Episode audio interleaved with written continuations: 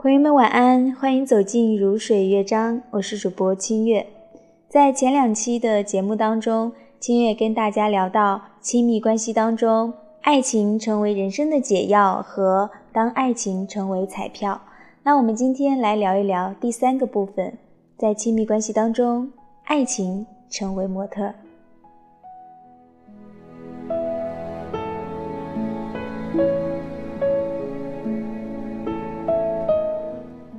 不要怀疑，今天的亲密关系尝试的过程是一种劳动。如果你见过有些女孩需要花费多大的心力在自拍和修图之上，你就明白这个劳动是什么意思了。这让亲密关系成为一种演艺事业，像是汽车展会上花枝招展的模特们。亲密关系本身是那辆乏善可陈的汽车。而招揽亲密关系的是每个人让自己变得更加可见、可观的塑造，不管是线上的还是线下的，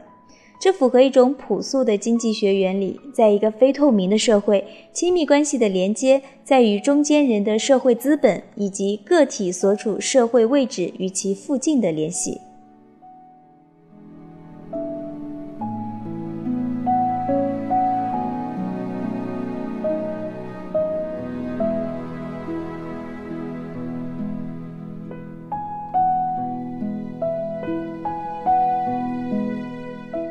但在一个透明的网络社会，亲密关系的连接似乎对每个人的机会都是均等的，这让成为一场残酷的自由市场游戏，可见性成为了最重要的因素。如何在朋友圈或是 APP 上维持可见，尤其是一种具有竞争力的可见，成为了亲密关系劳动的目的。我们展现出可供他人消费的特征，不管是身体、财富。技能或是其他什么，亲密关系的渴望最终转为一种供他人消费的渴望，这当然可以称其为物化，但别将物化过于看作一群人对于另一群人的不尊重。物化及商品化，这是无所不在的，尤其在今天，亲密关系的实质就是两个人共同的生活也商品化了，作为生活伴侣的角色也逐渐走向消费伴侣的角色。人们在寻找另一半时，频繁提到的能玩到一块去，如果落实到生活中，大概都是能一起消费。这是一种亲密关系极大的劣化，也让那种保存反思过程的张力消失殆尽，转化为消费快感的共享。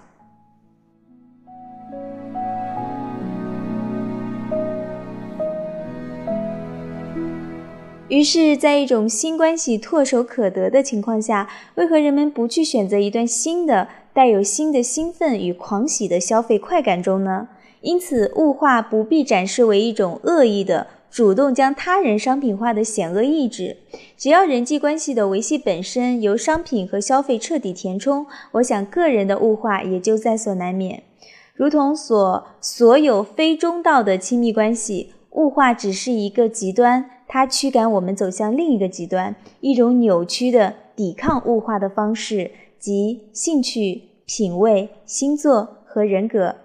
绝大多数人都能够意识到消费化的关系本身之空洞，因此他们涌向另一个极端，诉求自己人之为人的部分快速现成的被对方接纳。因此，自我的本质需要被凝练为一些可以在某种模型中证明的要素。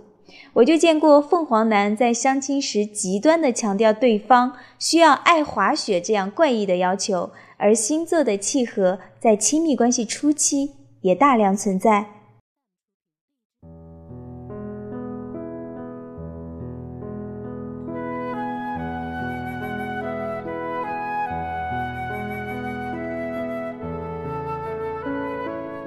这当然可以理解为一种方便法门。当然，生活中方方面面的方便法门无处不在。顶着消费关系化的巨大压力，人们希望能够快速证明一种内在的契合。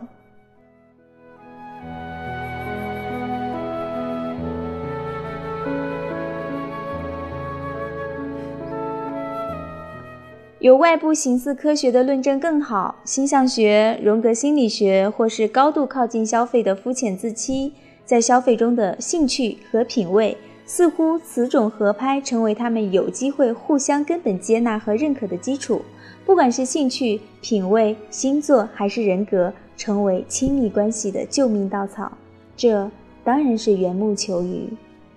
生活的问题在于巨大的生活本身。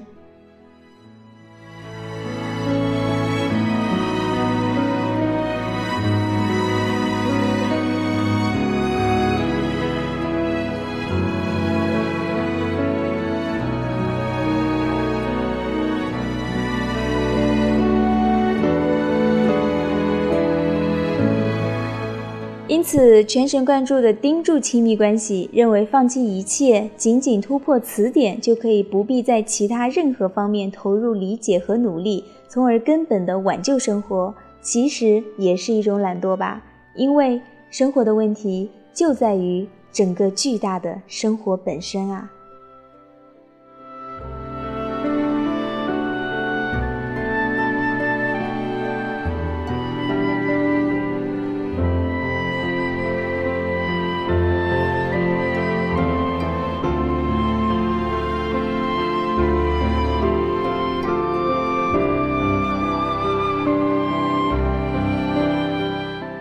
好，这里是如水乐章。我们对于亲密关系的探讨，暂时就到这里吧，分为三个段落讲完了。